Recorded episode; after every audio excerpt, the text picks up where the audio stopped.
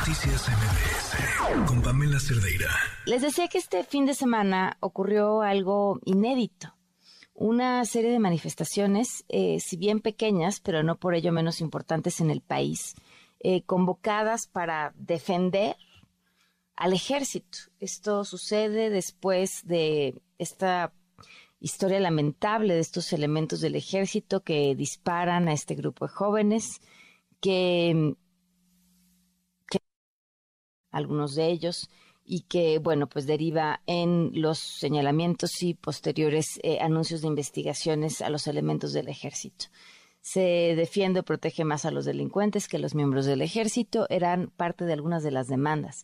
¿Por qué llama la atención? Bueno, porque no podríamos pensar en cuerpo más leal a la presidencia y sobre todo en estos tiempos, como lo es el ejército. Eh, y digo sobre todo en estos tiempos porque han sido favorecidos de muchas maneras. Eh, esto, esto que sucedió este fin de semana llama muchísimo la atención y le agradezco muchísimo a Víctor Hernández que nos acompaña en la línea con su punto de vista. Vic, ¿cómo estás? Buenas noches. Pam, buenas noches. Muy agradecido con el espacio. ¿Cómo lo ves? Pues eh, esta es una marcha eh, simbólica, eh, realmente histórica en muchos sentidos, porque es una ruptura de la disciplina al interior de las Fuerzas Armadas, no tanto en términos de escala, porque en realidad no fue una protesta abrumadoramente masiva, pero sí refleja una clara distancia entre la tropa que opera todos los días y que arriesga la vida en las operaciones y que ha estado trabajando eh, ahora haciendo labores de eh, construcción, de administración de bancos, de manejo de aduanas, con respecto de la cúpula militar que ha sido la consentida a lo largo de la presente administración. Eh, es muy importante entender, ya lo advertíamos desde el inicio de la administración, que dado que la Sedena es una institución de seguridad nacional, tiene un comodín que no tienen otras dependencias, que es clasificar su gasto y su operación por razones de seguridad nacional, eh, algo que han utilizado ampliamente para eh, no compartir información de megaproyectos del presidente López Obrador. Eh, te acordarás incluso del famoso decreto que saca el presidente López Obrador para declarar toda la obra pública asunto Como de seguridad, nacional claro y, fue a topar a la Suprema Corte. Em, entonces, eso en particular da mucho margen para corrupción, porque muy en particular quienes han estado administrando estos, eh, estos beneficios y este presupuesto son los generales del ejército. Es decir, hay una muy clara preferencia no hacia la Fuerza Aérea, no hacia la Armada de México, y habría que rastrear qué tanto ha crecido el patrimonio del generalato y también de sus allegados, de sus familiares, amigos, contratistas, eh, porque, a ver, la, sola opacidad no es necesariamente sinónimo de que en automático se hayan cometido delitos, pero sí que proporciona el entorno ideal para que se cometan eh, muchas faltas administrativas e incluso delitos. Eh, la marcha, pues es el reflejo de eso, de la ruptura entre cómo esa bonanza que tienen los generales no, no se irriga a la tropa, eh, pero también es bizarro el mensaje, ¿no? Salir a defender una ejecución extrajudicial, ¿no? El caso concreto eh, de Tamaulipas, que, que, a toda la evidencia balística y testimonial lo que nos indica es que es una ejecución extrajudicial, nos regresa al debate de la famosa ley de seguridad interior. Eh, hay que volver a hacerle una autopsia a la ley de seguridad interior y te lo cuento yo porque lo viví personalmente en Los Pinos. Hay cierta nostalgia de pensar que si se le hubiera dado vida eh, más longeva la ley de seguridad interior, esta marcha o lo que estamos viviendo se hubiera evitado. Eso es completamente falso.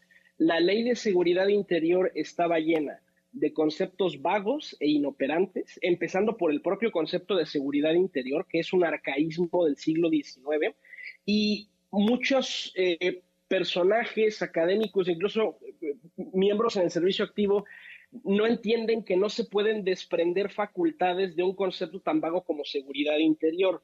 Eh, por ejemplo, ahora el presidente, eh, defendiendo las actividades del Centro Militar de Inteligencia, dice, bueno, es que en términos generales, toda labor de seguridad eh, requiere de atribuciones de investigación, pero la autoridad no puede empezar a interpretar la ley en su favor para darse atribuciones.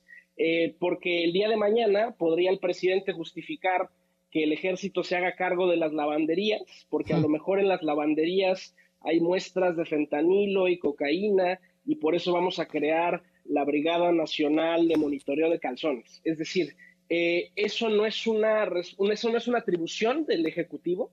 Quien interpreta las atribuciones es la Suprema Corte y no hay ni una sola mención en la Ley de Seguridad Nacional, en la Ley de Delincuencia Organizada, en el Código Nacional de Procedimientos Penales que le dé esas atribuciones al ejército. Y, por eso hemos visto este malabar eh, de decretos, de parches, de reformas que ha sacado el presidente para medio justificar que las Fuerzas Armadas hagan labores de policía. Eh, ¿Y cómo lo concretó? La última reforma, que habrá que ver si se sostiene en la Suprema Corte, es eh, pues poner a la Guardia Nacional en la Sedena, darle discreción a la Sedena de credencializar a su personal como policía o como soldado completamente a discreción, pero eso no quita el hecho de que el ejército como ente jurídico no tiene estas atribuciones policiales y que tampoco se hubiera resuelto con la ley de seguridad interior. La ley de seguridad interior permitía mover soldados de un lugar a otro, pero nunca especificaba estas atribuciones de procesar una escena del crimen, de hacer labores de inteligencia, que es lo que los militares añorarían tener y sobre todo lo que añorarían tener es discrecionalidad en el uso de la fuerza. Si hemos tenido tantísimos casos de violaciones de derechos humanos con estas reglas de enfrentamiento, no me quiero ni imaginar cuál es el escenario que viviríamos si les quitáramos la correa. Eh, entonces hay que tener mucho cuidado. También siento que la motivación de la marcha es un poco perversa eh, de origen. A ver, aquí lo que dijo hace unos días el presidente, vamos a escucharlo. Que están convocando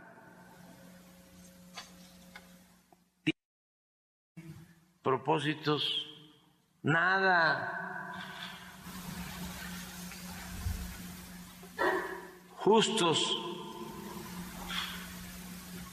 sanos, que supuestamente es para defender el ejército. No. Y que este, nadie se deje engañar. Entonces, ¿de acuerdo o no de acuerdo con el presidente? ¿Es una ruptura o es eh, eso, una marcha con otros fines? A ver, no podemos dimensionar todavía el tamaño de la fractura porque muchos elementos no se presentaron a la marcha y esto es algo que se estuvo comentando en los grupos de WhatsApp, en las redes sociales de los militares, sobre todo por temor a las áreas de contrainteligencia de las Fuerzas Armadas, porque claro, esta es la oportunidad perfecta para identificar a individuos que son disidentes eh, y que pues se les puede iniciar un proceso contra la disciplina militar porque los militares en principio se supone que renuncian a, eh, mientras están en el servicio activo, hacer declaraciones, hacer comentarios, incluso hacer acto de presencia en este tipo de actividades políticas. Eh, entonces, debe ser profundamente llamativo que incluso a sabiendas de que están poniendo en riesgo su libertad, se haya presentado esta serie de manifestaciones a lo largo del país eh, y que, insisto, es, es muy en particular un movimiento que está viviendo del personal que está en el terreno, la tropa y los oficiales, versus el generalato que, pues claro, en este contexto de bonanza no tendría muchas razones para salir a protestar. y también hay que entender, en, términos de, política militar, que el presidente López Obrador siempre ha tenido una relación muy particular con un grupo de generales retirados. Eh, él tenía la esperanza en alguna de sus tres campañas de que ellos fueran sus representantes, su secretario de defensa, su jefe de Estado Mayor, pero claro, al final la edad les alcanzó, como se dice en el ejército, el ISFAM los alcanzó, y muchos de ellos hoy están jubilados y los tuvo que poner en, estas, en otras posiciones, por ejemplo, el general Audomar o el director del Centro Nacional de Inteligencia. Entonces, también hay que entender que los consentidos ni siquiera son todos los generales, que son más de 500, de acuerdo con el presupuesto de egresos de la federación, sino que es un sector muy particular con el que el presidente se ha relacionado en su larga y prolífica vida como candidato. Em, debe de preocuparnos en el contexto de lo que ocurre en los Estados Unidos. En Estados Unidos hay representantes del Partido Republicano que llevan al menos dos o tres meses insistiendo en los medios, hay que invadir México. Hay que armar una operación como la que se hizo en Libia o en Yemen o en Irak o en Siria o en Afganistán de ataques con drones, de ataques con misiles balísticos, una operación de mantenimiento de la paz. Y nuestro ejército está preocupado construyendo bancos, está preocupado eh, haciendo propaganda para lavarse la cara como una institución garante de los derechos humanos cuando nos ha mostrado en la operatividad otra cosa. Eh, que, eso eh, ni siquiera es exclusivo de ese sexenio. Te acordarás de la campaña La Gran Fuerza de México. O sea, todos estos símbolos y marketing es para lavarle la cara a la institución, en el fondo es propaganda.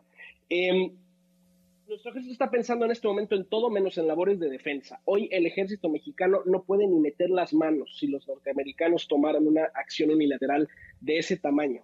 Eh, y además es un ejército dividido, eh, al menos por lo que nos detonan eh, de reflexión estas marchas. Entonces, hay una crisis existencial, porque si entonces el ejército no sirve para la defensa exterior y está perdiendo su esencia en estas otras actividades, ¿qué justifica que su presupuesto se haya cuando menos duplicado desde el sexenio de Calderón y, no sé, quizás quintuplicado si nosotros sumamos todo lo que implica tren Maya, eh, bancos del bienestar, manejo de aduanas? Eh, ya, ya es un ejército que está en una crisis eh, existencial, pero que al final se mantiene a flote porque el mexicano le tiene mucho cariño a las Fuerzas Armadas y no suele meter mano en estos temas son nuestros empleados, no podemos dejar que estén operando sin pedirles cuentas, porque no lo haríamos con nadie, ni con una papelería, ni con una tortillería. Si tú tienes un empleado al que solo le hablas bonito, le agradeces su lealtad y nunca le pides resultados, lo que te va a entregar es un trabajo hecho con las patas. Y eso es lo que estamos viendo en incidencia delictiva, en eh, incidencias de violaciones a derechos humanos. Son empleados que no están rindiendo y que por alguna extraña razón les damos cada vez más presupuesto con la esperanza de que ahora sí, con el doble o el triple del presupuesto, sí alcancen lo que nos habían prometido.